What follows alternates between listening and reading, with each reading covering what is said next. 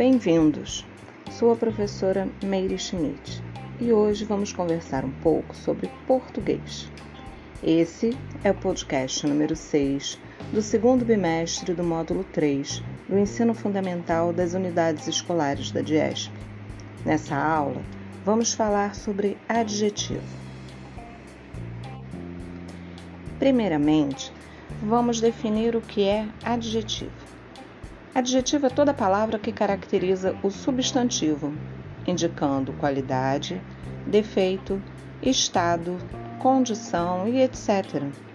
O adjetivo ele pode ser flexionado em gênero, número e grau e caracteriza ou então particulariza o substantivo com quem mantém uma relação direta e eles têm algumas classificações.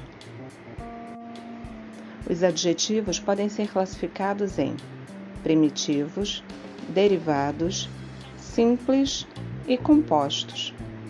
Os adjetivos primitivos possuem os radicais que por si mesmos já apontam as qualidades.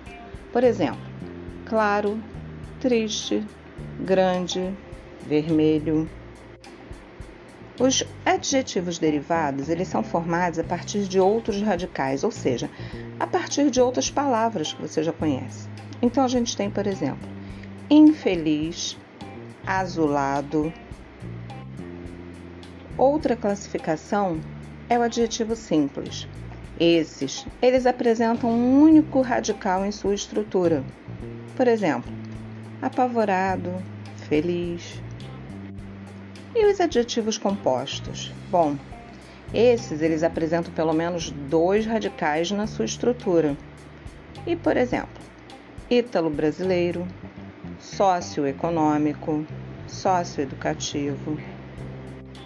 E temos ainda também os adjetivos pátrios, que são aqueles referentes a países, estados, regiões, cidades ou localidades. Por exemplo, brasileiro, goiano, carioca, acreano, capixaba, italiano, espanhol e etc. Como vimos, o adjetivo possui a função de qualificar o substantivo.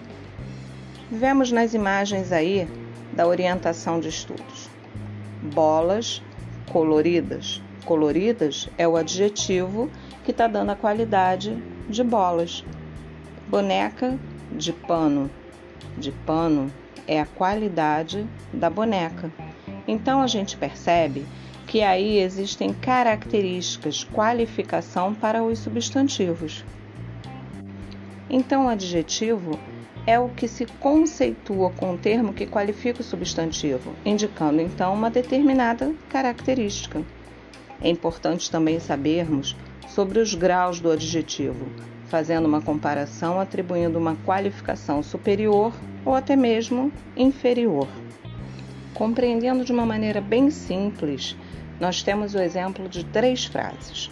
Pedro é mais alto que seu amigo, ou Pedro é tão alto quanto o seu amigo.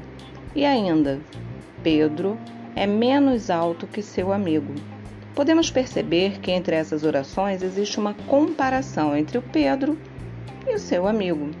Então aí nós temos o grau comparativo do adjetivo, e esse grau se classifica em comparativo de superioridade, é quando se atribui a expressão mais que ou mais do que.